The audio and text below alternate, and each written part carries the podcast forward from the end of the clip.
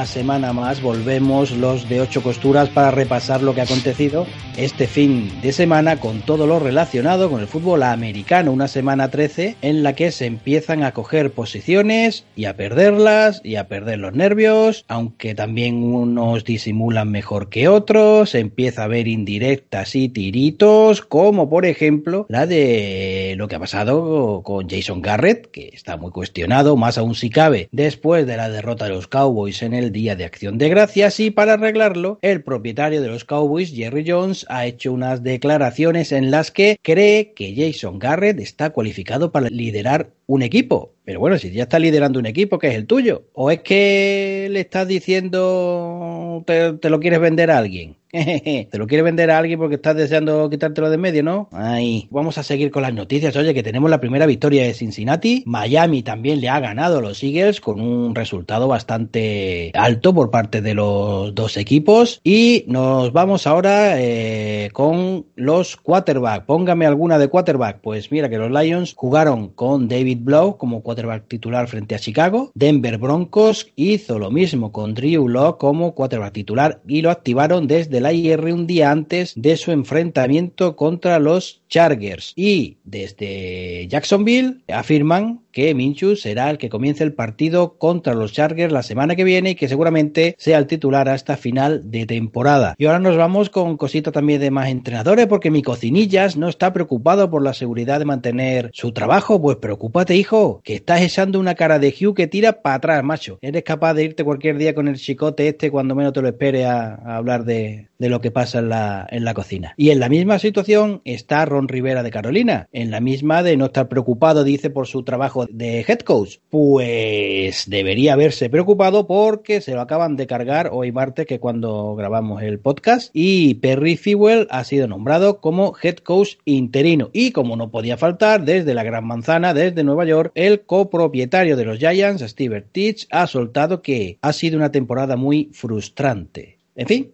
a ver qué es lo que puede deparar esas palabras. Y para hablar de todo lo que podamos y lo que nos dejen, pues hoy estamos Lex, muy buenas Lex. Hola, muy buenas. Y yo, Enrique, porque el resto de la gente sigue en la IR, que se fue, sacaron a Drew Lock los Broncos, pero nosotros hemos metido a todos allí. Han, han sacado uno y nosotros hemos metido a cuatro o cinco más de tirón. Sí, tenemos Así quarterbacks que... de sobra, ¿no? Sí, nosotros no tenemos quarterbacks a piñón. Nada más que tenemos quarterback. Aquí corredores que corra otro, ¿no? exacto, exacto. Bueno, Lex, pues ¿qué te ha parecido todo, todas estas noticias? ¿Qué te ha parecido lo de lo de Ron Rivera? Porque encima también ha habido, bueno, pues vamos a aprovechar que ha habido como un ¿no? debate en el Telegram de ocho costuras en el que Kaiser Panzer estaba ya diciendo que por fin, por fin se había ido ya, lo habían largado, que ya, ya tenía una, una temporada y media más de regalo. Y bueno, pues Álvaro estaba de acuerdo con lo que decía Kaiser y también ha contestado Astrogato que bueno, que tal vez a lo mejor lo suyo hubiera sido dejarlo esta temporada y cargárselo ya la que la que viene, pero bueno, ¿a ti qué, qué te parece? Porque Carolina lo estaba haciendo bien y fue llegar del bye y empezar las, las dudas. También hay que resaltar que está sin su quarterback estrella, sin, su, sin Cam Newton. Sí, la verdad es que yo, o sea, ya me imaginaba que no tenía mucho futuro ya en la franquicia, o sea, por a, a mi parecer, Ron Rivera, pero lo que me ha sorprendido un poco sí que es que lo hayan destituido justo ahora en medio de la temporada, por así decirlo. Es verdad que, si no recuerdo mal, perdieron los cuatro últimos partidos y supongo que ese será el desencadenante que hablan, o sea, el propietario de Carolina habla de una nueva visión para el futuro, a largo plazo y tal, pero no sé por qué han decidido justo tras este partido cargárselo. Bueno, pues, ¿qué te parece también lo que pasa en Dallas? Eh? El, el, el tirito que le mete el Jerry Jones, ¿no? De, vendiendo ya a Garrett. Oye, que, que, este tío está cualificado. En el mío no, pero en otro está cualificadísimo, Guillo. Sí, más o menos como que al abrir una puerta, en plan, mira, por aquí tienes la salida, cógete tus maletas, te quedan como mucho las jornadas de esta regular season y a ver si playoff y vete buscando otro sitio. Pero la verdad es que sí, me ha llamado la atención eso porque parece como que lo está intentando vender. No sé por qué, la verdad. Si es su representante ahora, Jerry Jones. Sí, a veces lo que le falta también a Jerry Jones es hacer de representante ya. Oye, si ha visto negocio. Aunque no ah, no, yo. seguro, fijo, fijo. Oye, que los representantes ganan una pasta. Lo bueno, claro. Sí.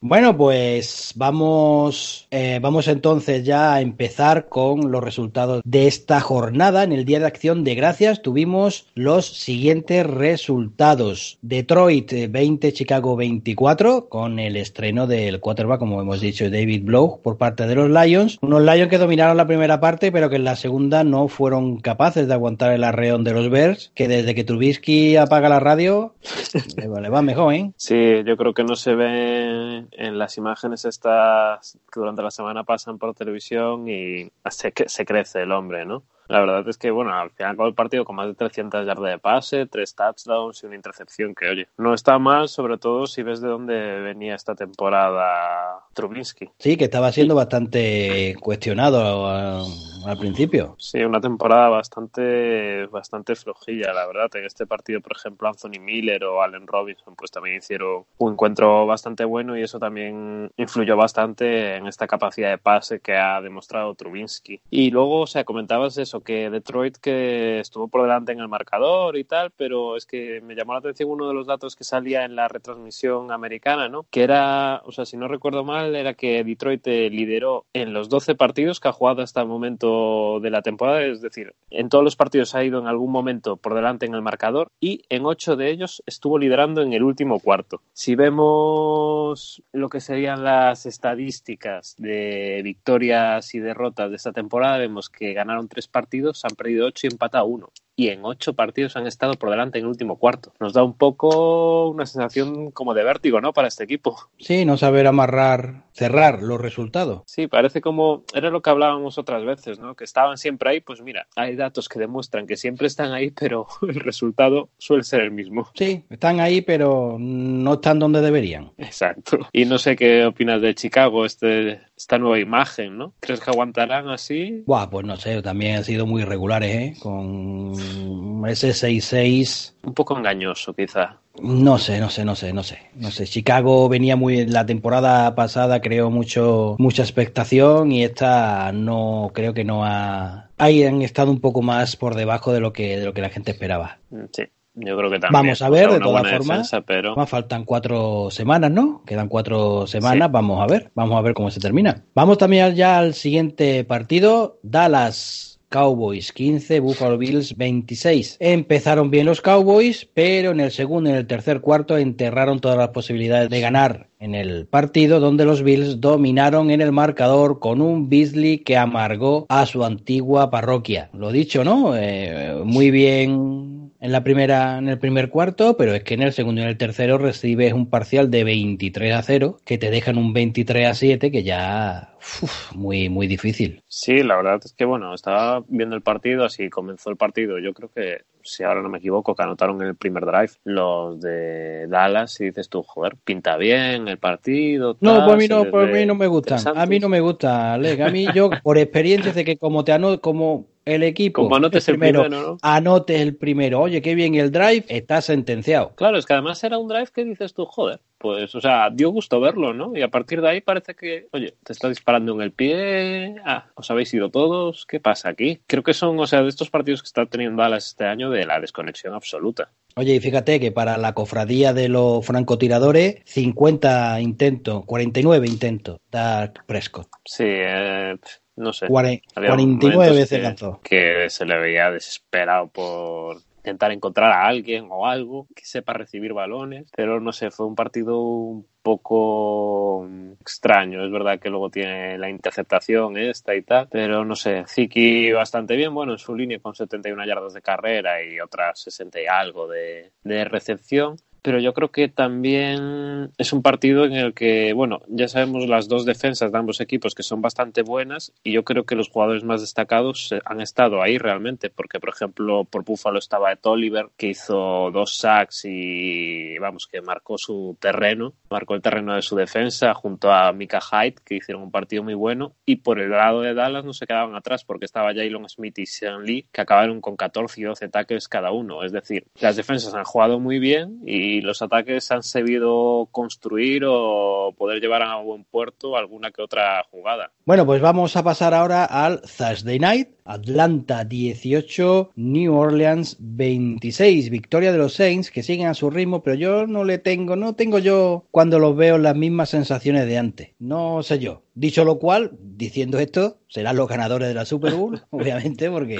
Después de haberlos gafado nosotros, cualquier cosa Después de haber dicho eso, y bueno, que Atlanta, pues, bueno, frena un poquito, ¿no? Iba bien enrachada, pero no pudo con Nueva Orleans.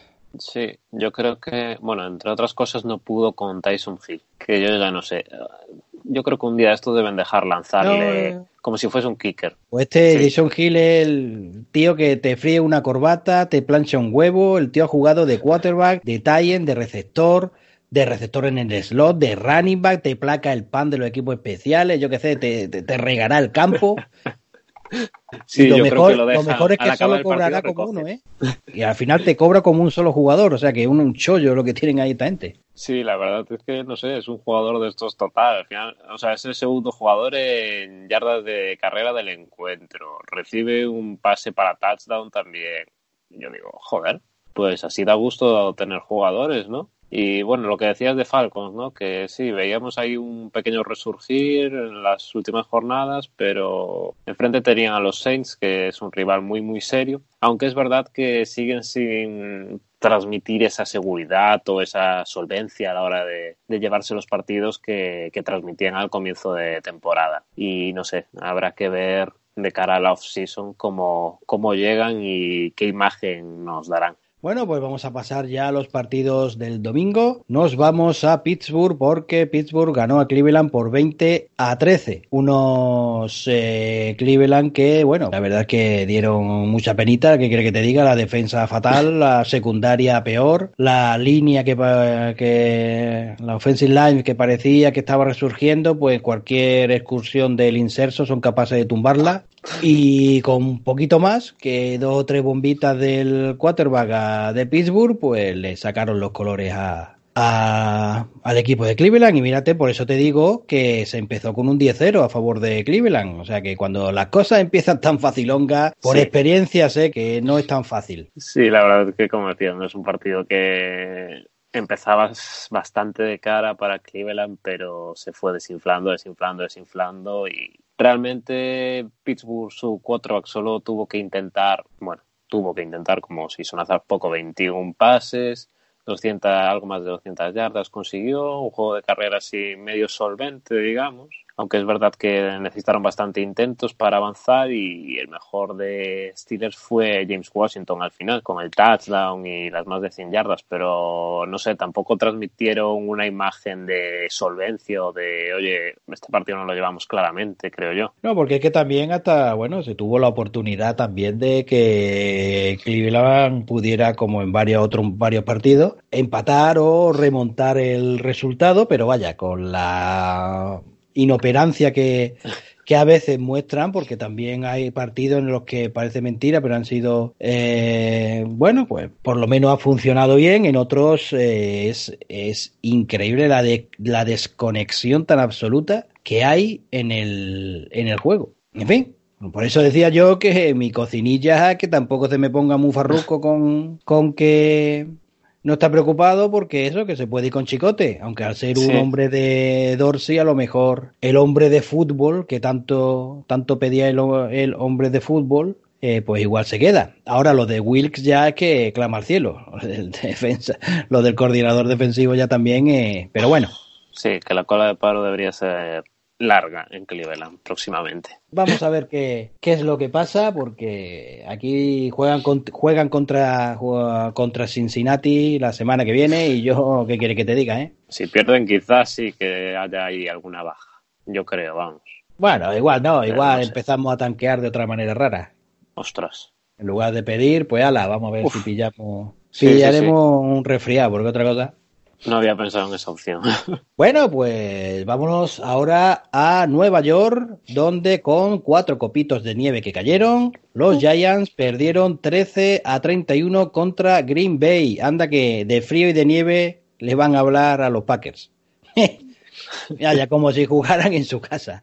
Y efectivamente, pues decía un 13-31 que, bueno, pues la verdad que poco más, poco más hay que decir. Pero sí, el estadio estaba precioso, a mí me encantó. Claro, de a, hecho... a, lo, mejor allí dice, pues baja tú y juega con el frío, cabrón. pero oye, yo no cobro lo que vosotros. De hecho, había una imagen de cómo estaban quitando la nieve para que se viesen las líneas y veías alguna línea que otra torcida, en plan que, que te, el encargado de quitar la nieve no llevaba muy bien la máquina. Hombre, no, pero es que con el frío y la tiritona, pues la recta la puede hacer curva. Claro. Claro, sí, sí, sí. Baja tú con ese frío y haz las líneas rectas, si eres capaz. No, prefiero verlo desde casa. con la mantita, ahí quita, quita.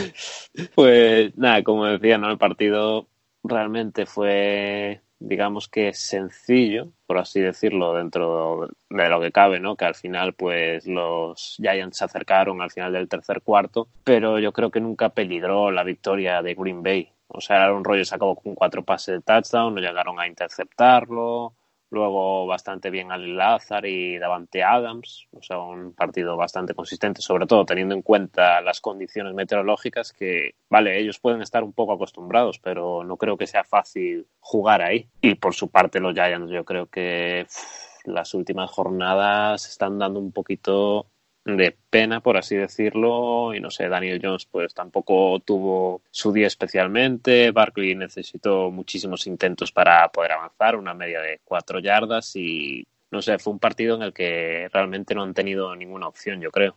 No, básicamente cuando se vieron un poco más cerca, en el tercer cuarto, en el último cuarto ya, dijeron los de Green Bay, ya hemos entrado en calor a pesar del frío y ya la. Pues le metió un 14-0 que, que, borraba cualquier tipo de, de, esperanza. Bueno, pues vamos a pasar al, al siguiente partido porque Miami ganó otro partido, esta vez a los Philadelphia Eagles. Uno, bueno, destacar en este partido también, pues dos cosas. Uno, el, vamos a decir lo primero, el primer touchdown de JJ Arcega para los de Filadelfia y después, pues bueno, la jugada esta así estrambótica que le salió a los, a los de Miami, que cuando no te tiene nada que jugar, pues, me invento yo la jugada que quiera. Si Miami fuera, en vez de 3-9, 9 a 3, menos invento harían. Estoy segurísimo, vaya. es que a lo mejor si no sale, le cortan la cabeza. Hombre, que va, tú imagínate que vas 9 a 3 y te la juegas y pierdes y por eso te queda fuera de playoff, pues al Lumbreras que se le ocurrió cantar esa jugada, pues a lo mejor deja de cantar. O canta mejor, ¿no? Porque lo llaman Il Castrati 2. Sí, la verdad es que yo creo que realmente creo que ahora el equipo se lo está pasando bien, porque lo ves jugar y no sé, Patrick parece que se la suda todo olímpicamente. Claro, si ya no tiene nada Claro, pero o sea, yo creo que las ha venido bien porque Patrick, si no recuerdo mal, fueron 365 yardas de pase, tres tantos, vale, una intercepción, pero ¿qué más da? los que tienen que estar rabiando son los del front office diciendo, los cabrones estos están ganando y nos van a hacer perder. Sí, diciendo, joder, pero no habíamos echado a los buenos. ¿Qué ha pasado aquí? A ver si vamos a tener que echarlo a todo para que en vez de jugar con 11 juguemos con 10. Bueno, podría ser. Y, la verdad es que yo aquí también destacaría la poca eficacia de la defensa de Filadelfia, porque eh, Parker que te da touchdown tan fácil y todos los balones que eh, capturó, 159 yardas creo, en 7 recepciones, no sé. No solo es mérito de Miami, sino que es bastante en parte de mérito de, de los Eagles, que no me lo esperaba yo así. No sé si a ti se te pasaba por la cabeza este partido? Hombre, yo no sé, yo como comentaba, yo Miami, hombre, no sé, un resultado tan abultado, a lo mejor un resultado más corto sí podía haber pensado que Miami se lo podía llevar porque, bueno, eh, la defensa puede funcionar y con un par de golpes de suerte y tal, pues se puede conseguir, pero a un marcador alto no pensaba yo que, que Miami pues fuera, o que los Eagles tampoco fueran capaces de derrotar a Miami, que eh, volvemos, vamos a inventar la cofradía de los francotiradores, porque Wentz hizo 46 lanzamientos, ¿eh? También. Oh, casi, casi nada y porque es que realmente, bueno, hizo 46 lanzamientos y la mayoría casi que iban a la nadie. Tampoco tenía tiempo, eso es verdad, porque no lo protegen, vamos, lo dejan a, a, los designios de la defensa rival que haga lo que quiera él, la verdad. Pues sí, la verdad que sí, que también cuando se habla de que hay que ver el quarterback, hay que mirar la línea que también lo tiene que proteger, porque que hay otros quarterbacks que podrían salir del campo, tomarse un cafecito, eh, hablar tranquilamente y, cuando ya le diera la gana pasar, porque, porque vaya, la línea le, le protege bastante bien. Eh, pero bueno, Este no es el caso de, de, algunos equipos. Bueno, vamos a pasar al siguiente partido. Jacksonville 11, Tampa Bay 28. Tenemos noticia porque James Winston no lo interceptaron ninguna vez. Bueno, lo interceptaron, pero luego cambiaron la decisión, ¿eh? Ah, entonces no lo interceptaron. Estuvo, no, estuvo cerca. estuvo cerca que, de hecho, los comentaristas estaban diciendo que era ya la primera interceptación a Wilson en el partido y luego fue como, ah, no, para, que han cambiado. ah, pues fíjate, fíjate. Y bueno, pues un partido, la verdad es que tranquilito para Tampa porque tenía un 25-0 al descanso y fue la entrada de la magia de Minshew cuando hizo un poquito y fue cuando los Jacksonville Jaguars pues pudieron anotar. Pero de todas formas, un partido tranquilito para Buccaneers que, bueno, ya que hablamos de Winston, que no tuvo ninguna interceptación, oye, pues fue el segundo que más corrió. Fue el segundo que más corrió, detrás de Barber. Sí, eh, y bueno, estaba viendo antes también, eh, bueno, de Winston, ¿no? Que hablando de sus interceptaciones y tal, que me, eh, me fijé antes que era el segundo quarterback con más yardas de pase en la temporada, que tú ves el récord de Tampa en 5-7 y dices, uy, ¿qué pasa aquí? ¿No corre nadie? ¿O, qué está pasando? y hablando de lo de no corre nadie, por el lado de los Jaguars, que claro, está Fournette, que supuestamente, vamos, es uno, yo creo, de jugadores estrellas de la liga y que se ha quedado el partido con 38 yardas en 14 intentos, que me parece una auténtica barbaridad, que la verdad es que no, o sea, no está funcionando ni la carrera ni el pase últimamente en, Jacksonville y esto se está notando mucho. No sé si yo el, el cambio de quarterback podrá arreglar algo. Bueno, vamos a ver, eh, funcionó bastante bien Minshew cuando tuvo que sustituir desde la primera semana a Nick Foles y bueno, bueno, oye, vamos a ver qué tal. Con un 4-8, pues bueno, ya la verdad es que no creo tampoco que tengan muchas posibilidades, ¿no? Pero bueno, la, la honrilla, a lo mejor el hecho de, de Minchu de, de reivindicarse. Vamos a ver.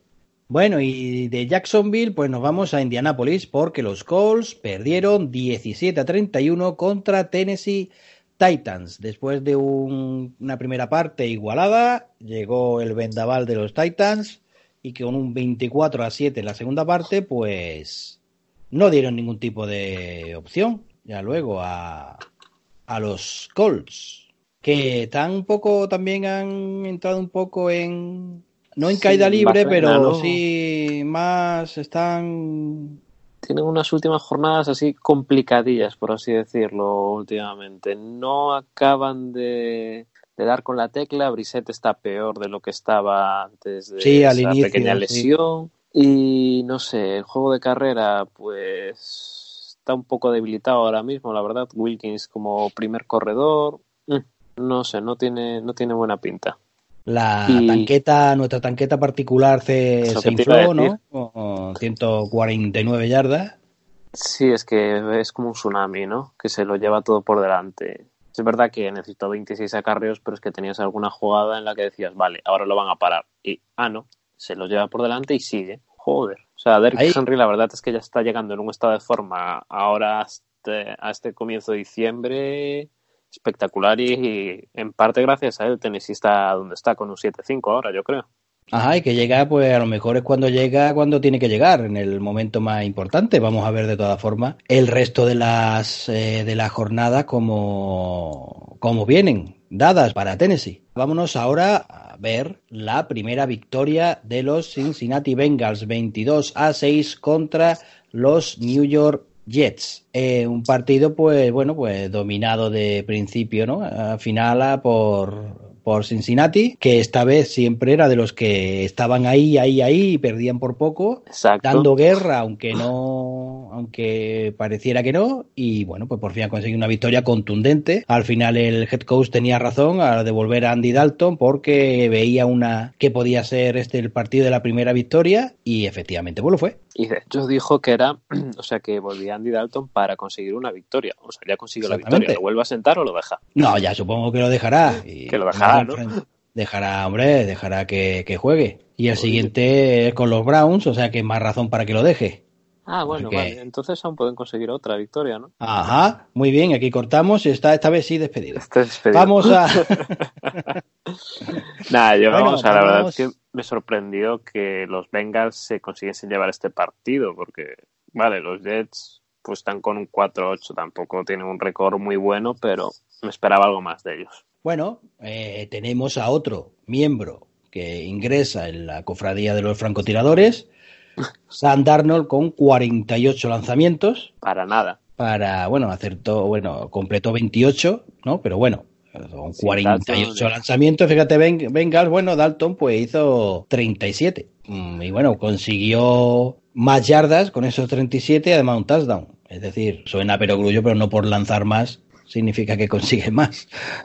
Bueno, pues vamos a pasar al partido que fue o que ha sido la gota que colmó el vaso en Carolina y que se han cargado a, Ron Rivera porque los Washington Redskins le mojaron la oreja a los Panthers. Carolina 21, Washington 29. Y mira que empezaba el primer cuarto medio bien, pero, pero vaya, vaya tres cuartos finales que se marcaron los de Washington. Sí, la verdad es que o sea, empezaron así a trancas y barrancas un poco Washington, pero luego se vinieron muy arriba. ¿eh? eh Darius Wise con más de 100 yardas de carrera y dos touchdowns. Adrian Peterson, que también por veces me recordaba a Rick Henry por lo de llevarse a todo por delante. O sea, un partido muy, muy serio y que yo creo que se merecieron sobradamente la victoria. Por otro frenaron, lado, frenaron muy bien a McCaffrey, ¿eh? Frenaron muy bien a McCaffrey que no es nada sencillo, pero vamos, que entre carrera y recepciones se quedó solo, solo, en las 100 yardas. Para McCaffrey ya os parece poco, ¿no? Pues más o menos, porque es porque la fuerza, sobre todo de McCaffrey, son la, en la carrera y, y tú corrió 14 veces, 44 yardas ganó, mm, lo frenaron, lo frenaron bien. Y aquí tienes otro miembro para tu club de tiradores. ¡Hombre! Kyle Allen. 46 también. 46 también el tío. Bueno, otro de lo que comenté, comentamos que iba muy bien, muy bien y fue llegar de incluso con la baja de, de Cam Newton y fue llegar o venir del Bay y Carolina le sentó bastante mal porque no, no se puede decir que hayan hecho un parcial demasiado bueno de, desde que vinieron. Sí, vuelta. Sí, la verdad es que se han venido un poco más abajo. Y es que en estos partidos, por ejemplo, vale, antes la dependencia de McCaffrey era muy clara, pero es que ahora parece que juega solo en muchas ocasiones, porque no sé, no, no se les ve mucho más allá que McCaffrey y así pues muy difícil ganar en esta NFL. Bueno, pues vámonos a uno de los partidazos de esta jornada, como fue el Baltimore Ravens San Francisco 49ers 20-17 para los de Baltimore. Gracias a Justin Tucker, que el tío es un seguro de vida y partidazo intenso 17 a 17 hasta eso hasta el punto final. segundos, ¿no? hasta tres segundos que consiguieron los Ravens esto. Tenemos a, a, bueno un Lamar Jackson que fue el mejor running back con 101 yardas y bueno pues ya está poco más que decir cuando había una jugada rara, pues era Lamar Jackson el que corría y mm, parece ser que esas jugadas de los quarterbacks que además de pasar corren, pues todavía no están muy observadas por los entrenadores rivales para ver cómo, cómo se pueden parar. De todas formas, pues oye, demasiado bien, ¿no? San Francisco con una con cuatro gotas que cayeron, si en el otro lado eran cuatro copitos, aquí cayeron cuatro gotas mientras jugaban también. Sí, nada, un pequeñito diluvio nada más. Nada más, nada Algo tranquilito.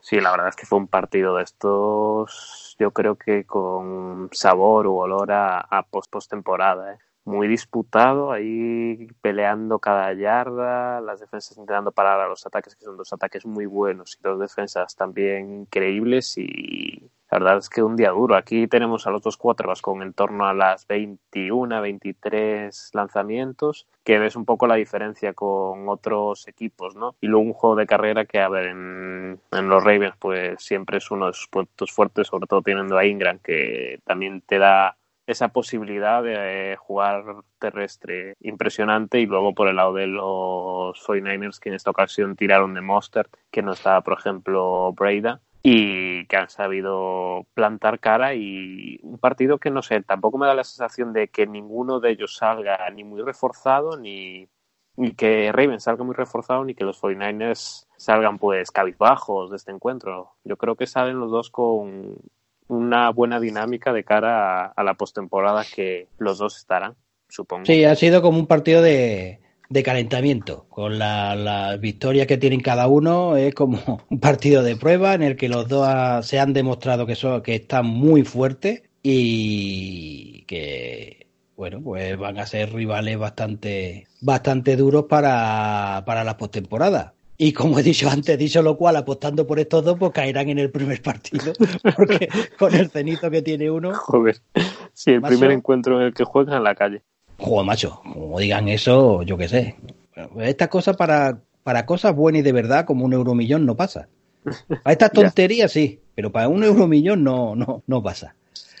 Bueno, pues vámonos a, Arizona, donde los Ángeles Rams tuvieron por fin un partido cómodo, porque pues ganaron a los Cardinals por 7 a 34. La única anotación de los de Arizona en el último cuarto y y bueno, pues abusaron los Rams de, de este, bueno, de, del rival y bueno, consiguen una victoria que aunque parezca, puede parecer que no, pues es bastante importante, con un 7 a 5 que, que por lo menos lo, lo coloca en la zona de, de wildcard. Sí, la verdad es que pues además de las últimas jornadas que llevaban los Rams, pues yo creo que es un buen golpe anímico para ellos. Es verdad que era algo que comentábamos, ¿no? Que la diferencia entre los partidos en los que Todd Garley juega mucho y los que juega pocos snaps, que en este caso eh, jugó, o sea, intentó corrió para 19 veces con 95 yardas y un touchdown. Y también se ve un poco cómo esta dinámica favorece a su equipo. Luego tenía, por ejemplo, que mm, Cooper Coop es el primer touchdown desde la Week 8, que o sea, nos hace un poco la idea de, del tiempo que hacía que este hombre no recibía un pase para touchdown. Y no sé, o sea, es un partido que, vale, los Rams han demostrado que pueden ganar encuentros, pero es verdad que el Cardinals también ha entrado en una dinámica bastante fea. ¿eh? Y mira que estaban ahí, peleaban los partidos, ¿eh? No era Cardinal, se los puso de corbata a San Francisco que venía arrasando a todo el que se le cruzaba, ¿eh? y los Cardinal dijeron, eh, qué cayeron, ¿eh? Parece que a partir de ahí se, se vinieron un poco abajo, no sé por qué. Y bueno, si los otros, si hay varios quarterbacks que están en el en la cofradía del, de los eh, francotiradores, pues Jared Goff está echando la solicitud, ¿no? Porque solo tiró 43 porque lo cambiaron luego por Borles que hizo dos. Si no, este está ya metido dentro de la cofradía, ¿eh? Yo creo que Borles, o sea, eh, que Goff es uno de los socios fundadores. Eh. Que a este cuando le dejan no para lanzarse hasta las zapatillas el hombre. Nos vamos a Denver donde los Broncos ganaron a los Chargers por 23 a 20. Un partido súper ajustado con un 17 a 10 con el que se llegó al último cuarto y a pesar de de esa victoria parcial de los Chargers en el último, pues no fueron capaces de, de remontar a Denver. Pues meritoria victoria de, de los Broncos. Sí, y otra otro partido que a los Chargers se le escapa en el último suspiro con el field goal. Están ya todos están abonados a estas derrotas, yo creo. Yo parece que lo hacen adrede. Sí, dices tú, venga. Además, en el último cuarto, que en plan meten 10 puntos, que están ahí, vuelven a luchar. Ahí están. perdemos en el último. A ver, eh, bueno, ya lo decíamos en semanas anteriores, ¿no? Que no los Chargers están generando bastantes, bastantes dudas desde el puesto de quarterback, que ya empieza a estar un poco cuestionado, digamos, y no sé, por parte de los Broncos, pues Drew Locke no tuvo un mal encuentro, dos, dos pases touchdown, una intercepción. Lindsay, pues bueno, 58 yardas de carrera, un partido eh, en la línea, creo, de Broncos y que se sitúan ahí con el 4-8, que es el mismo récord que tiene ahora los Chargers, que a lo mejor a principio de temporada no calibrábamos de que podían tener el mismo récord ya en la week, de cara a la Week 14 estos dos equipos. Por lo menos yo, vamos. Sí, sí, fíjate que salió la noticia, lo que decías de, de Philly Rivers, salió la noticia antes del partido que igual se planteaban pues sentar al, al quarterback si los resultados pues no eran los, los óptimos. Así que después de esta derrota, pues vamos a ver qué es lo que pasa, si Philip Rivers jugará de titular la semana que viene o bien, bueno, pues eh, los Chargers se decidirán por, por otra opción. Tendremos que ver cuál es el récord de quarterbacks usados en una temporada de NBA, porque ahora mismo NFL. que está. Oh, sí, en la NBA hay menos quarterbacks, no entiendo por qué nunca. Sí, sí, no sé. Es una sí, duda. Porque esta Sí. temporada, entre lesiones, eh, quarterbacks sentados y tal, llevamos unos cuantos cambios. En fin, bueno, pues vámonos al otro partido, a Kansas City, donde los Chiefs se dieron un festín con unos Oakland Raiders que han bajado el pistón, ¿eh? Sí, o sea, estábamos poniendo así un poco, digamos, por las nubes a los Riders eh, jornadas atrás y Y estas últimas semanas han dicho, vale, nos han echado el cenizo, adiós. En la siguiente temporada a ver si esta gente se calla. Y Sí, a ver si no dice nada de nosotros y lo hacemos bien.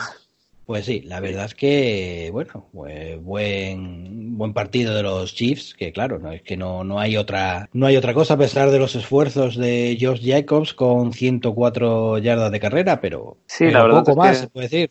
En otra semana sí que estaba peor, que era lo que decía que Jacobs que no parecía que no estaba entrando bien en dinámica y tal, pero ahora que volvió él, no volvió aún, aún el equipo y de hecho hasta el último cuarto, que fue cuando anotó el touchdown Oakland, llevaba nueve cuartos seguidos sin ningún touchdown, que nos da un poco la- una visión de lo que han sido estas últimas semanas para, para los Riders. Bueno, pues vámonos a una de las sorpresas, por lo menos, porque siempre que pierden los Patriots, pues es sorpresa. Houston Texans 28, New England Patriots 22. Partido, pues, ¿qué quiere que, que te diga? Eh, se puede decir que los Houston Texans jugaron de una manera muy regular, porque consiguieron un touchdown en cada, en cada cuarto. Sí, este era uno de los partidos ¿no? Que creo que comentábamos la semana pasada que decía, bueno, yo creo que Houston puede llegar a ganar, pero tenía bastantes dudas que suele ser contra Patriots suele ser un riesgo apostar en su contra, ¿no? Pero mira, al final les ha salido bien. Y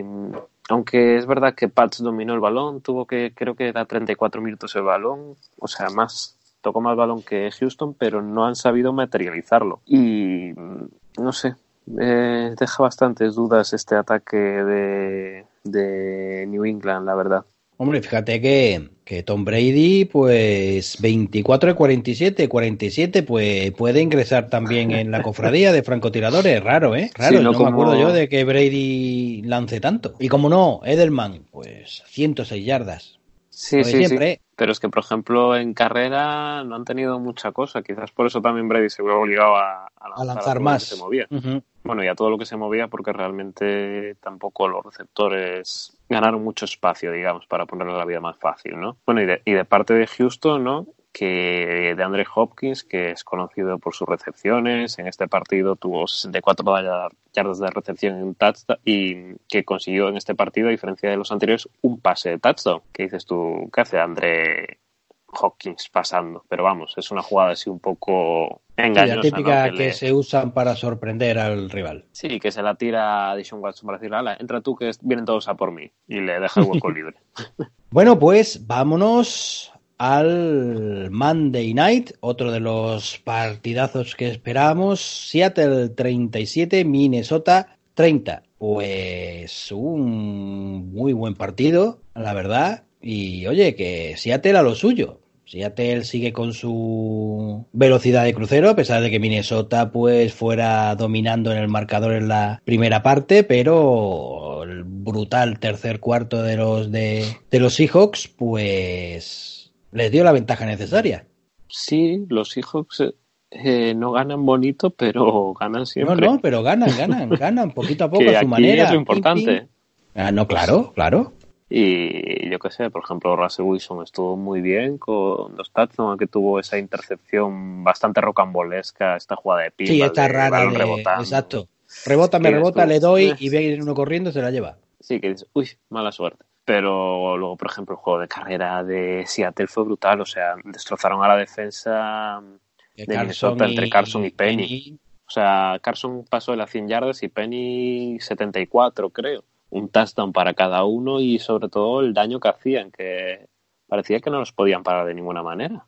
Sí, fíjate que por ejemplo el de Vikings no fue así y teniendo a Stephon Dix, a Dalvin Cook, pues fíjate tú que podían haber, eh, bueno, pensado sobre todo con Dalvin Cook, ¿no? Que podía haber, pero bueno, no llegaron ni a las 30 yardas cada uno. Sí, Dalvin Cook es verdad que luego tuvo que salirse. Salir, quiero recordar que en el tercer cuarto, pero aún así, bueno, no llevaba un partido, digamos, espectacular hasta ese momento y no creo que, cambiase mucho. Y luego, por ejemplo, el juego de pase en Minnesota sí que estuvo bastante repartido, ¿no? Con bastantes jugadores por encima de las 20 yardas, pero tampoco consiguieron imponerse. Y no sé, Seattle tiene muy buena pinta y de Minnesota, pues hoy está siempre ahí, que sí, que no, que sí, que no, jornada tras jornada. Parece que han llegado ya como a una especie de regularidad y bueno, vamos a ver Minnesota porque es un buen equipo desde que desde que enfilaste a Cousins, el tío ha respondido, ¿eh? Tú eres el contragafe. sí, cuando queráis que, que os bendiga a un quarterback, avisadme. Muy bien, muy bien. Eso, eso, a ver, el que quiera ya sabe que en el grupo de Telegram o nos lo pida y por un módico precio bendeciremos al jugador que queráis. Bueno, que lo haga él porque yo lo gafo. Sí, porque tú lo ilusionas, seguro. Ahí va, yo me lo, yo, me lo cargo, al, al, que sea me lo cargo, vaya. Bueno, pues ya hemos llegado al final de este repasito así muy personal que hemos hecho los dos de esta jornada número 13 Le, cuéntanos, ¿cómo va la, la, clasificación? Bueno, pues vamos a empezar como siempre por la conferencia americana, ¿no? Y en la FC este tenemos a los New England Patriots, que ahora se sitúan en primera posición con un 10 victorias y dos derrotas, pero muy cerca de ellos ya están los Buffalo Bills con un 9-3 en su casillero. En la parte baja tenemos a los New York Jets con cuatro victorias y ocho derrotas y los Miami Dolphins, que tras esta victoria se colocan con 3-9. Por su parte, en la FC Norte, los Baltimore Ravens son los que dominan, también con un récord de 10-2 como los Patriots. Y en segundo lugar están los Pittsburgh Steelers, que se colocan con 7 victorias y 5 derrotas. Justo al revés están los Cleveland Browns con 5 victorias y 7 derrotas tras este último enfrentamiento con los Steelers. Y cerrando esta división tenemos a los Cincinnati Bengals, que tras la victoria esta semana ya se encuentran con una victoria y 11 derrotas en su marcador. Por su parte, la FC Sur está dominada por los Houston Texans, con ocho victorias y cuatro derrotas, seguidos muy de cerca por los Tennessee Titans, con siete victorias y cinco derrotas, y los Indianapolis Colts, que ahora están con un 6 a 6. El último lugar eh, recae ahora en los Jacksonville Jaguars, con, un cuatro, con victorias y ocho derrotas en su casillero. Por último, la AFC Oeste está comandada por los Kansas City Chiefs, con ocho victorias y cuatro derrotas, y en segunda posición están los ahora peor vistos Oakland Raiders, con 6-6. En tercer y cuarto lugar están empatados los Denver Broncos y Los Ángeles Chargers, con cuatro victorias y ocho derrotas hasta el momento. En la conferencia nacional, en la NFC este, tenemos a los Dallas Cowboys, que pese a la derrota siguen en primera posición con un 6 a 6 en su casillero. Y en segundo lugar están los Philadelphia Eagles, que se encuentran con cinco victorias y siete derrotas. Por su parte, los Washington Redskins están con tres victorias y nueve derrotas, y los Giants con dos victorias y diez derrotas. En la NFC Norte, los Green Bay Packers son los grandes dominadores con nueve victorias y tres derrotas, seguidos de los Minnesota Vikings con ocho victorias y cuatro derrotas. La tercera posición es para los Chicago Bears con 6-6 y la cierra esta división los Detroit Lions con tres victorias, ocho derrotas y un empate. Por su parte, la NFC Sur está comandada con mano de hierro por los New Orleans Saints con 10 victorias y 2 derrotas. Y en la segunda y tercera posición, con el mismo balance, tenemos a los Tampa Bay Buccaneers y los Carolina Panthers con un 5 a 7. La división la cierran los Atlanta Falcons, que se encuentran hasta el momento con 3 victorias y 9 derrotas. Por último, en la NFC Oeste tenemos en primera posición a los Seattle Seahawks, que le arrebatan el puesto a los San Francisco 49ers, ambos equipos con un 10 a 12 en su casilla. El tercer lugar es para los Ángeles Rams, que se encuentran con siete victorias y cinco derrotas. Y la última posición para los Arizona Cardinals, que ahora mismo tienen tres victorias, ocho derrotas y un empate. Bueno, pues vamos a ver ahora cómo estaría la zona de playoffs, quiénes estarían ya clasificados, quiénes están en la wildcard y quiénes están ahí agazapaditos a la caza de cualquier fallo que tengan el, resto de los competidores. Nos vamos a la AFC, donde pues eh, comandan con paso firme los Ravens y los Patriots Y en la zona o en la ronda de Wildcard estarían Steelers, Texans, Bills y Chiefs. Y ahí agazapaditos están los Titans que vienen en clara mejoría, o sea que no se pueden relajar ninguno de los que están, están por delante. Los Raiders vienen de capa caída, igual que, igual que los Colts, igual que los Browns, que también todavía tienen posibilidades, igual que los Jaguars, pero ya creo que bastante, salvo catástrofe, bastante bastante pocas posibilidades de que se puedan clasificar, pero bueno, nunca se sabe. Bueno, pues en la NFC, clasificados ya matemáticamente es New Orleans Saints con 10 a 2 y ahora mismo estarían también los Seattle Seahawks. Y en la ronda de wildcard por el momento están Minnesota Vikings, Green Bay Packers, San Francisco 49ers y los Dallas Cowboys a pesar de, bueno, pues de que no esté muy bien el tema del head coach. Por detrás, ¿quiénes vienen? Pues los Rams, bueno, esperan a ver si, si esta victoria pues les puede hacer coger confianza y ver si los de arriba pues flaquean y Chicago Bears y los Buccaneers, Eagles, Panthers y hasta los Redskins están todavía a la caza de, de cualquier mínima oportunidad que haya para entrar en la ronda de wildcard. Y después de esto vamos a ver cómo se presenta la jornada siguiente para, bueno, pues ir comiéndonos las uñas o no, a ver quién, quién puede ir ganando y perdiendo posiciones. Sí, yo creo que es una jornada que se presta con estos encuentros así un poco de bisagra entre poder clasificarse para playoff o quedar definitivamente fuera. Si empezamos por el Thursday Night, tenemos un interesante Dallas Cowboys, Chicago Bears, ambos con 6 a 6 en su casillero y que... Y los Cowboys que están en la ronda de Wild Card, digámoslo así, ¿no? Sí, y los justo fuera. Y los Bears están ahí, perdón, justo fuera. Están ahí agazapaditos. Vamos a ver, vamos a ver qué es lo que pasa. ¿Qué partido? ¿Qué partido? Sí, sí, un partido intenso, cuanto menos. Ya el domingo, en el horario de las 7 de la tarde, hora peninsular, tenemos un Indianapolis Colts, Tampa Bay Buccaneers también con dos equipos que aún tienen posibilidades de playoff. Un Miami Dolphins, eh, New York Jets, que veremos si los Dolphins siguen ganando y pueden igualar el récord de los Jets que tienen hasta el momento o una victoria más que ellos.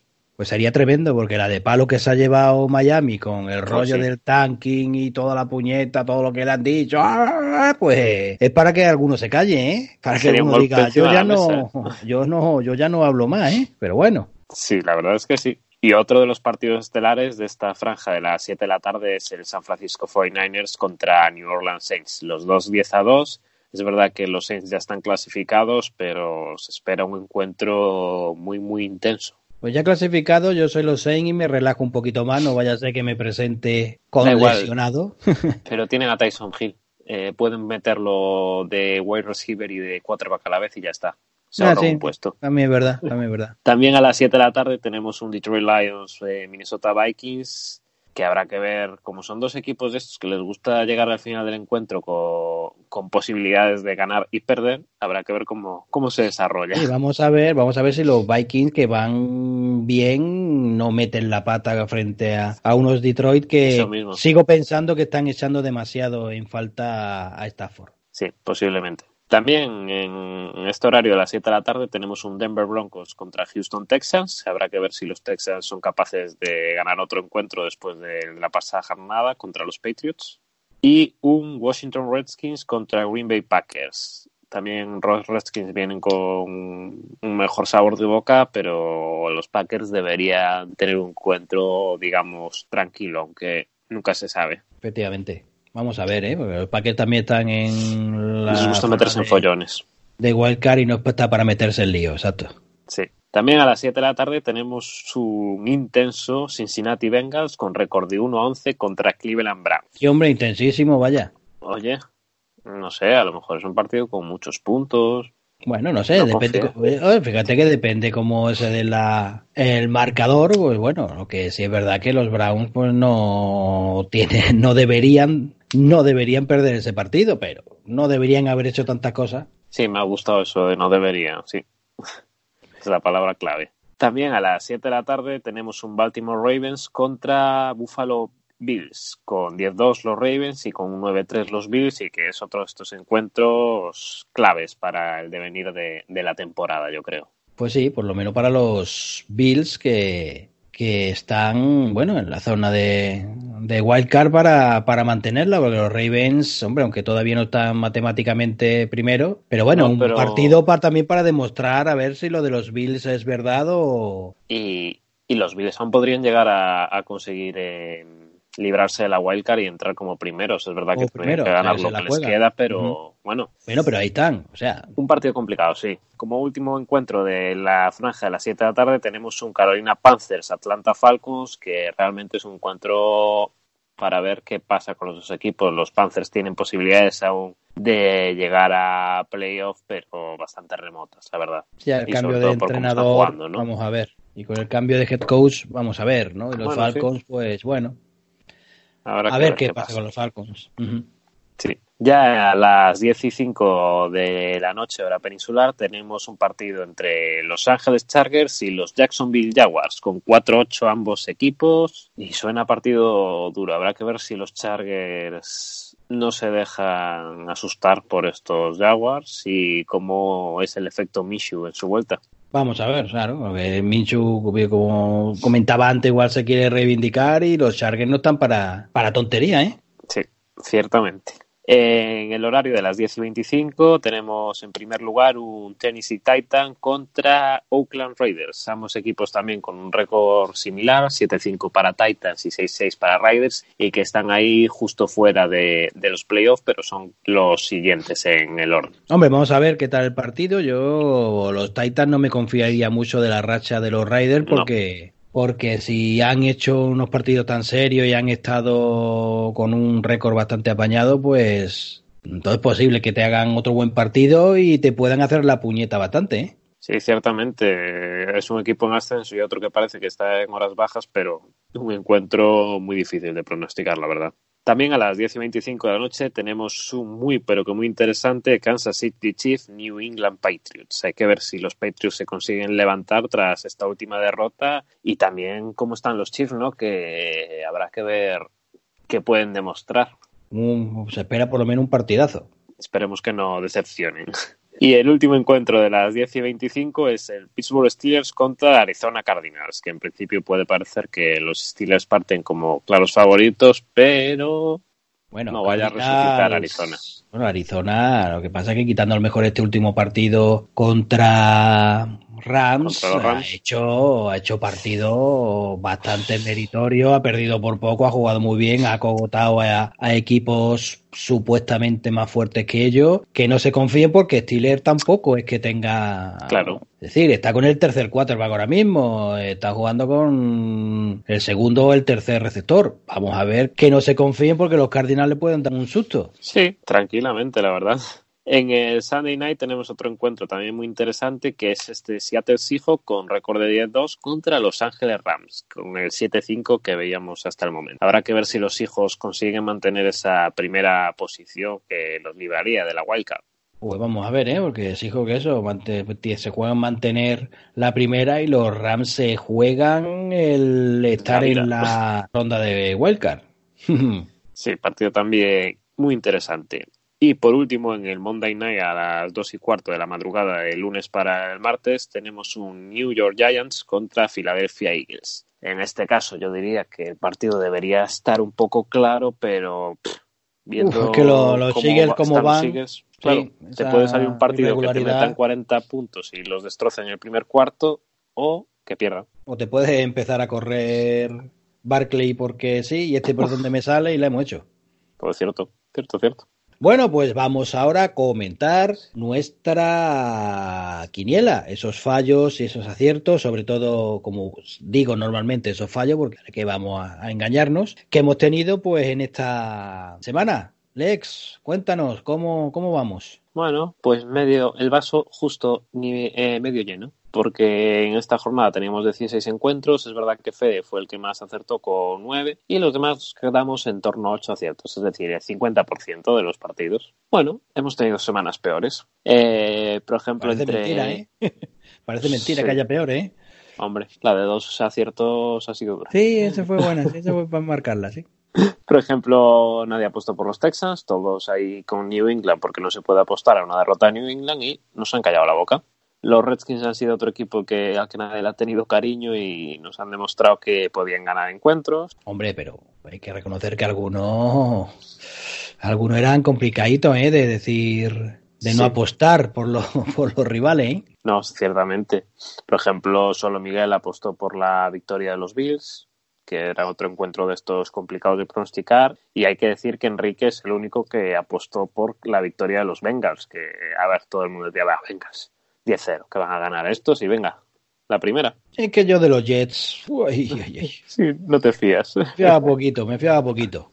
Y bueno, también esta semana nos ha enviado sus predicciones es nuestro seguidor de Twitter, arroba FH34Miners, que en esta ocasión ha tenido seis aciertos. Entre también ellos, acertó el de lo de. Washington, ¿eh? Ahí estamos, Sí. ahí estamos. No sé por qué, pero ha acertado. eh, Oye, y el, de, también, también el de Tampa, ¿eh? El Tampa Bay también, que también eh, ponerse y decir, oye, que va a ganar, Es verdad. te- va a ganar Tampa Bay. No es que juega contra, da igual, tienes a Winston que te puede lanzar cinco pases y que lo intercepten siete veces. Que para algo es el que riesgo- más lanza, ¿no? Oye, es un riesgo que, que también hay que valorarlo, ¿eh? Sí, habría que tener en cuenta a ver cuántas veces va a lanzar y cuántas van a interceptar. Y ahí vemos si tienen posibilidades o no. Bueno, eso es una fórmula matemática demasiada, demasiado complicada Nah, que ni la analytics, ni las analytics está tan de moda. Sí. Y bueno, si pasamos para la Week 14, que tenemos muchos partidos interesantes, ¿no? Comenzando por el Thursday Night entre Dallas y Chicago. Yo y Coti vamos con Dallas, pese a la última derrota, y aquí Enrique es el que se encarga de proteger a los, a los Bears. Nada, venga, voy a decir Bears, ya que Trubisky parece que está y que Dallas está ahí, ahí aunque eh, Dallas es que, Tiene que ganar. creo, ¿eh? uf, uf, es que estando en la wild card con un 6-6, está en la ronda con un 6-6, detrás viene precisamente Chicago también. Sí, exacto. Está también Luego- achuchando y este puede ser un partido, un partido muy, muy importante. Vaya, no he descubierto tampoco la pólvora diciendo que es un partido muy importante, pero es así. Sí, sí, no queda más. Y en el Sunday Night tenemos un Seahawk Rams que parece que aquí nadie se decanta por los Rams. Pues ya está, ya sabemos el resultado. Van a ganar los Rams de 40, ¿no? Joder, ya ves, ya ves. Y Garley con 400 yardas y 50 Bueno, bueno, bueno, bueno, bueno, tampoco, de, tampoco, de Goff. hay que Bueno, pasarse, tampoco hay que pero pasarse. 50 intentos de Goff sí, ¿no? Eh, bueno, vamos a dejarlo 48. Poco, Tampoco pasarse. Tampoco, ahí va. En el Monday Night, en este Giants Eagles, Coti aposta por los Giants y los demás es que na- nadie confía aquí en Daniel Jones y compañía. Pero los Eagles están enfrente y eso puede dar miedo. Efectivamente. Y bueno, analizando un par de partidos más ¿no? de estos interesantes, por ejemplo, el Chiefs Patriots, aquí Enrique es el que va con los Chiefs, que Anda, se venga. atreve a apostar en contra de los Patriots, ¿eh? Ya, bueno, me atrevo. Ya aposté a favor la otra vez que Houston le dio. Y perdieron. Voy a, Sí. voy a probar porque los Chiefs se juegan más casi que los Patriots. ¿eh? Que los Chiefs Sí, es están en la, en la wild card y vamos a ver. Sí.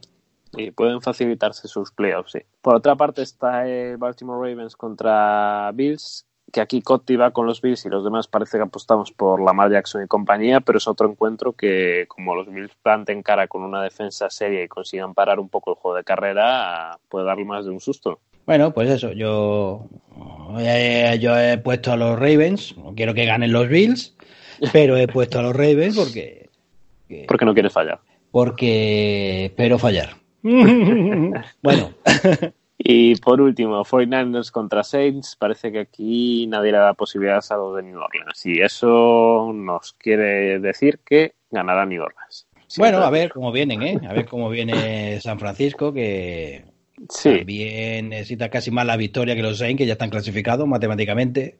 Exacto. Y que a lo mejor, pues bueno, pues son capaces de, de probar cosas nuevas o de no dar tanto porque tampoco hay que ir a arriesgar para quedarte en cuadro, ¿no? Por mucho Jason Hill que haya, pero, Eh, sí, pero bueno, pues a ver cómo, a ver cómo se lo toman.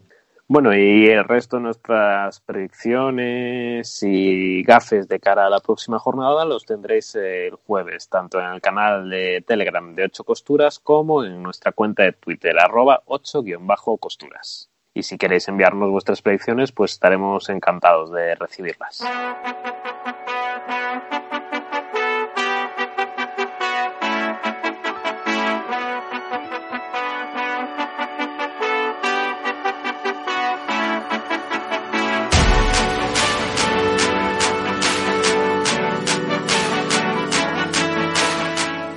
Bueno, y suena la sintonía que, como todo el mundo sabrá, pues hace referencia a la sección de fútbol universitario. Y entonces, pues vamos a darle paso a Diego que nos trae pues la información de college de esta pasada semana. Ha terminado ya este pasado fin de semana lo llamado eh, temporada regular del, del college y comienza la temporada de exámenes de, de exámenes de la universidad y aparte eh, la semana de finales de, de conferencias. Eh, tras una semana en la que la gran sorpresa fue ese partidazo que se pudo vivir de Alabama contra Auburn, el, el top 25 ha sufrido algún, algún salto, el cual vamos a, repasar ahora mismo. Eh, los cuatro primeros siguen siendo, siguen siendo los mismos de siempre. Los tres invictos, Ohio State, LSU y Clemson, en ese mismo orden que acabo de narrar. Cuarto sigue Georgia, con récord de 11-1. Quinto desaparece Alabama, que baja hasta el número 12. Y tenemos a Utah como número quinto con récord de 11-1, seguido de Oklahoma con récord también de 11-1 y Baylor con récord de, de 11-1 como, como contábamos. Ha sido una semana que por la parte de arriba ha estado ha sido, han sido partidos bastante cómodos. Eh, vamos a empezar por, eh, por, por, abajo, por el número 4, eh, Georgia, que venció cómodamente y, y sin ningún tipo de esfuerzo 52-7 a Georgia Tech. Clemson, eh, 38-3 y 3 touchdowns de, de Trevor Lawrence, eh, que lleva dos semanas bastante buenas y que está recuperando un poco el, ritmo y el juego anterior, con rivales de menor entidad, pero que esto eh, son, son, buenas señales, son brotes verdes, pueden dar confianza al chico y van a ser muy importantes ahora, justo que comienzan, comienzan los playoffs. El número 2 LSU eh, contra Texas A&M, que podría ser un partido trampa, 57, 3 touchdowns, 352 yardas de, de, Barrow, que sigue eh, imparable hacia, hacia el Heisman. Y en el número 1 que tenemos a Ohio State, que se enfrentaba a Michigan y que por octavo año consecutivo vence a Michigan, además, de, como también fue el año pasado, con una barrida 56-27, perdón, 577 yardas en ataque y 56 puntos sobre Michigan, con un partidazo de J.K. Dobbins, el running back, que está haciendo un final de temporada espectacular, el, el joven running back de, de, Ohio State. Pasamos al partido de, de, la jornada, que era junto con este, los, más llamativos, el Bama Auburn, que terminó con 45-48, no exento de polémica, porque el, al final de la primera mitad, si no es por la revisión, eh, no podría eh, haber pateado un field goal de 50 y pico yardas que consiguió conectar y que irónicamente al final eh, fue la diferencia exacta entre ganar el partido o irnos a, a, overtime. A falta de dos minutos pasó lo que nadie esperaba. Eh, Joseph Bulovas, el, el kicker de, de Alabama falló un field goal de aproximadamente 30, 32, 33 yardas, no recuerdo del todo bien, que potencialmente podía haber, eh, bueno, que habría empatado el partido y seguramente haberlo mandado a la, a la prórroga. Auburn eh, consiguió cerrar el, el partido, propinándole así la segunda derrota a Alabama esta derrota pues los deja prácticamente no prácticamente no eh, fuera de, de cualquier eh, posibilidad de entrar en empleos salvo una, no sé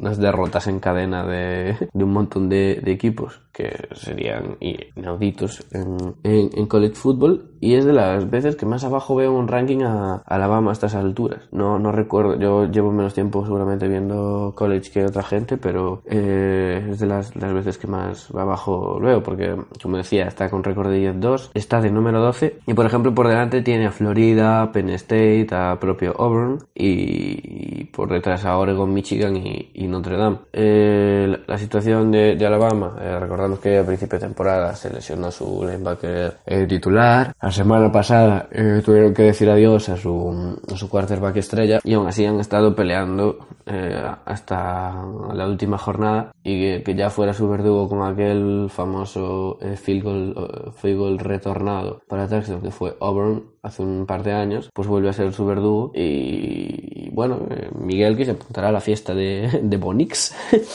que, que tanto le gusta. Y por último, otro último partido a destacar, eh, Minnesota-Wisconsin, que se jugaban eh, la Big Ten West, o sea, la división eh, West de la Big Ten, que terminó con, eh, como esperaba en realidad, 17 de 38, 52 años, que se dice pronto, sin ganar Minnesota la división. Los Golden Gophers que tendrán que esperar para em, volver a intentar ganar el, el, hacha, pero se pueden ir satisfechos a casa con em, su segunda temporada como 10-2, siendo la primera en, en 1900, a principios de 1900. O sea que meritoria la temporada de Minnesota y que pueden, pueden irse eh, orgullosos esta, esta temporada. Otro que se puede ir contento a casa es, Virginia, que ha ganado la, la ACC Coastal eh, tras 15 años, eh, sin ganar a Virginia Tech. el partido decisivo era entre Virginia y Virginia Tech la semana pasada. Bueno, sí, la semana pasada, y, han conseguido la victoria eh, para llevarse la Coastal y que se enfrentarán a Clemson por el campeonato de la ACC.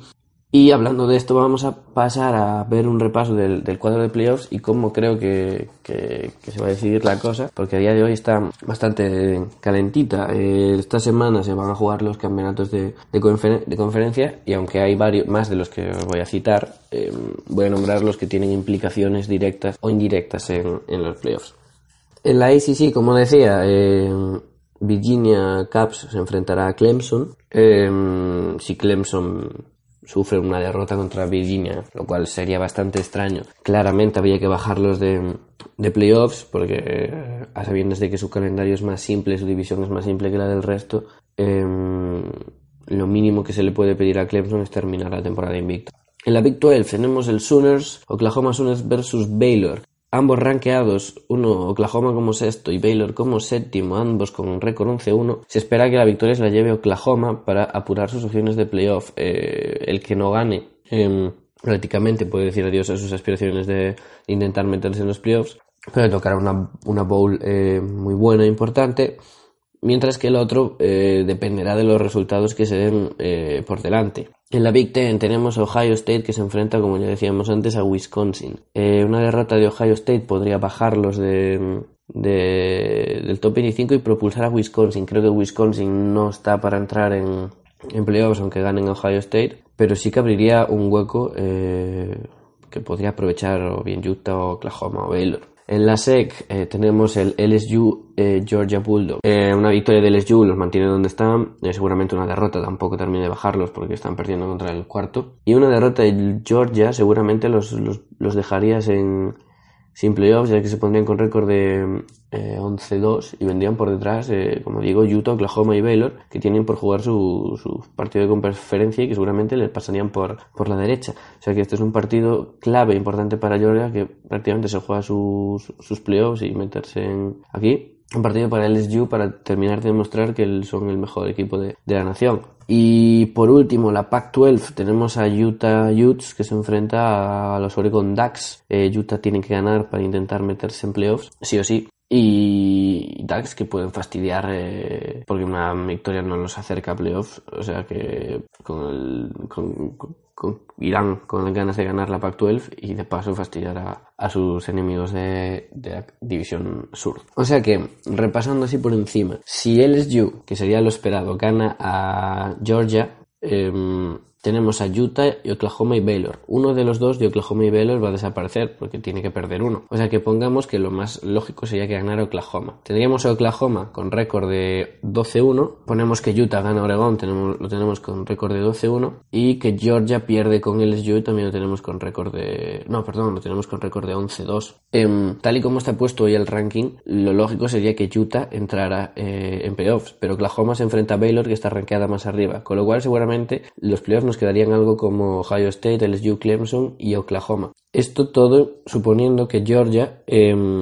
gana LSU. En el caso de que Wisconsin, por ejemplo, ganara a, Ohio State o que Virginia eh, ganara a Clemson, se abriría un nuevo, nuevo hueco. Creo, creo, creo que Ohio State, a pesar de la derrota, se metería, pero por ejemplo Clemson yo creo que caería fuera y si Georgia pierde con LSU, seguramente podrían entrar tanto Utah como Oklahoma. Los partidos clave van a ser el, Oklahoma contra Baylor, el Utah contra Oregón y el LSU contra Georgia. Porque si Georgia gana, creo que todo más o menos queda como estaba, queda todo cerrado. Y con unos playoffs que eh, enfrentarían en semifinales a Ohio State contra Clemson y LSU contra Georgia de nuevo. Y, creo que es todo por, por, esta semana. Se está acercando ya el final de, año, el final del college y, es el, si no os habéis enganchado ya, lo cual pues no voy a mentir, me parecería mal. Eh, creo que es un muy buen momento para engancharse porque se viene una semana de auténticos partidazos y sobre todo con mucha importancia en lo que va a ser los, los playoffs de, de college football. Un saludo a todos. Y como es habitual, después de la sección de college, tenemos la tradición. Y en esta ocasión, pues vamos a conocer el apodo que adoptó la Universidad de Kentucky de los Wildcats.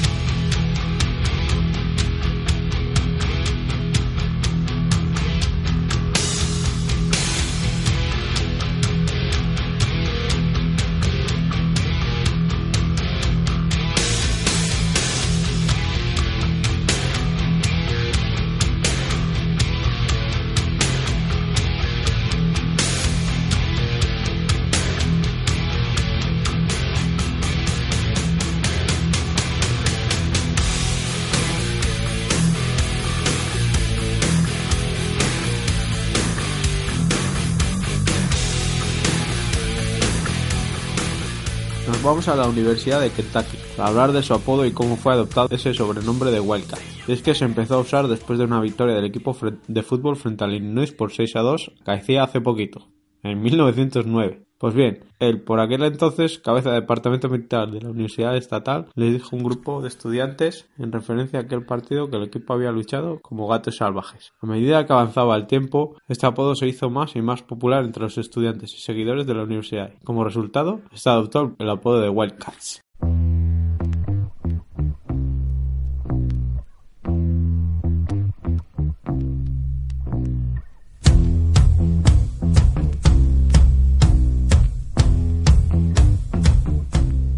Bueno, pues con esta sintonía comienza la sección dedicada al fútbol nacional, a las noticias que hemos podido conocer o recabar por las redes sociales. Y bueno, Lex, ¿qué tenemos? Pues en primer lugar tenemos que el equipo español de fútbol americano femenino tiene prevista una concentración en Marinador del 5 al 8 de diciembre. Fernando Guijarro, el que es el seleccionador nacional, ya ha dado a conocer la lista de las 45 jugadoras que formarán parte de esta concentración y en mayo del próximo año, de 2020, es cuando se jugará en Burdeos contra la selección francesa.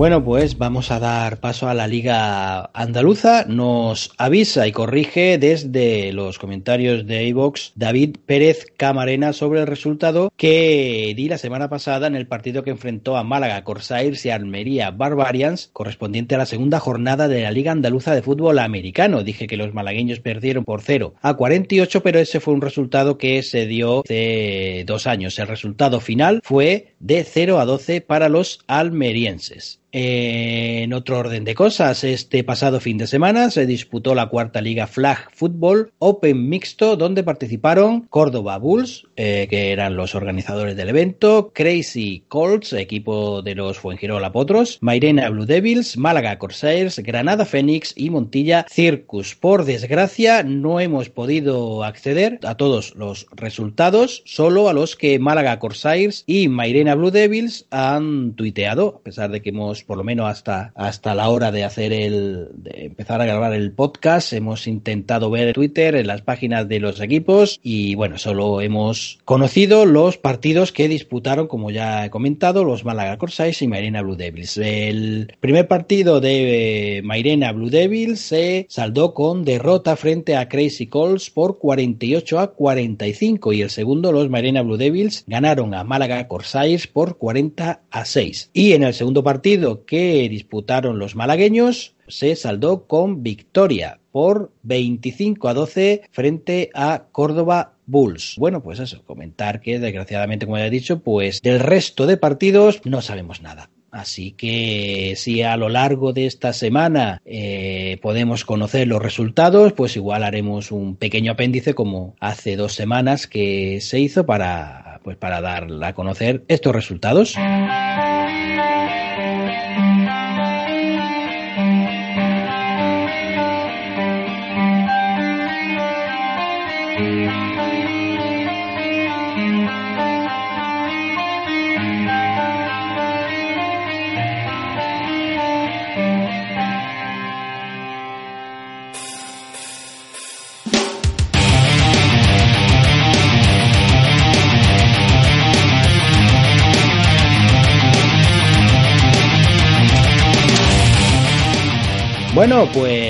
Toca ahora la XFL.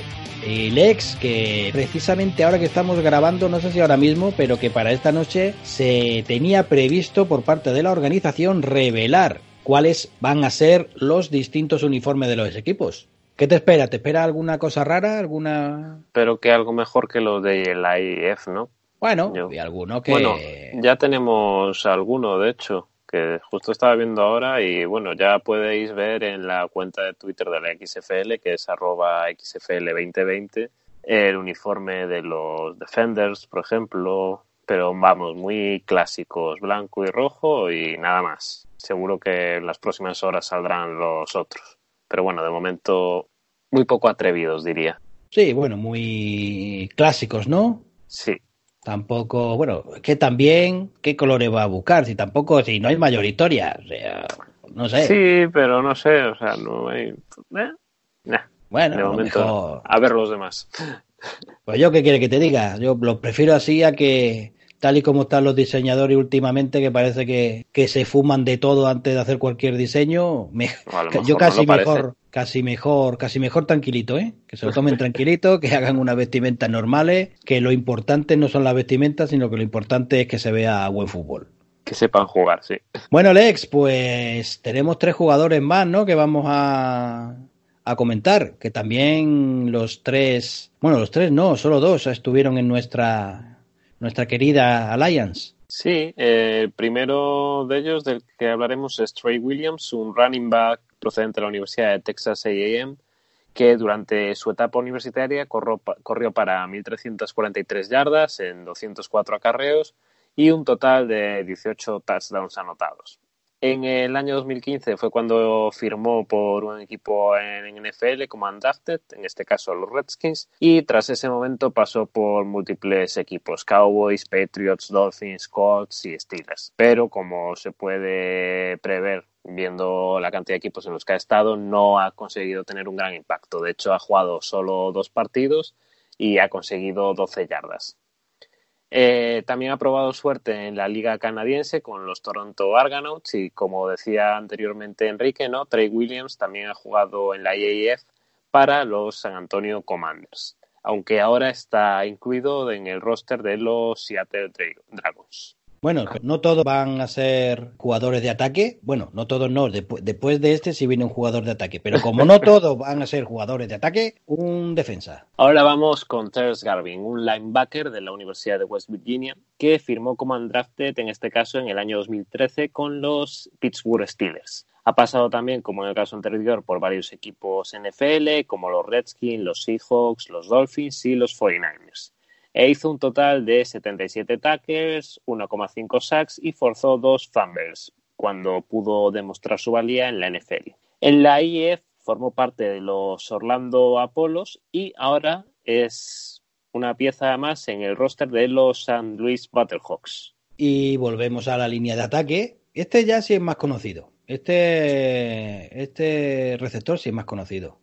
Sí, ¿no? Em, ahora tenemos a un wide receiver de, que jugó en Auburn, como es Sammy Coates Jr., y que terminó su etapa o su periplo universitario como décimo en el ranking de la universidad, con 1.757 yardas y 13 touchdowns conseguidos. En siete partidos fue capaz de superar las 100 yardas de recepción y fue seleccionado en tercera ronda del draft del año 2015 por los Pittsburgh Steelers. Al igual que Los, los tres han estado en los Steelers, ¿eh? Los tres que hemos Sí, era lo que ¿eh? te iba a comentar. Es algo así, sí, un poco curioso, digamos. Al igual que en los casos anteriores, pues Coates también pasó por varios equipos, en este caso Browns, Texans y Chiefs, y su- durante su periplo NFL ha conseguido un total de 29 recepciones para 520 yardas y dos touchdowns. Digamos que tiene un poco más de impacto que los jugadores que veíamos anteriormente. Y ahora podemos verlo, podrá demostrar su valía en los Houston Roughnecks durante esta próxima temporada de la XFL.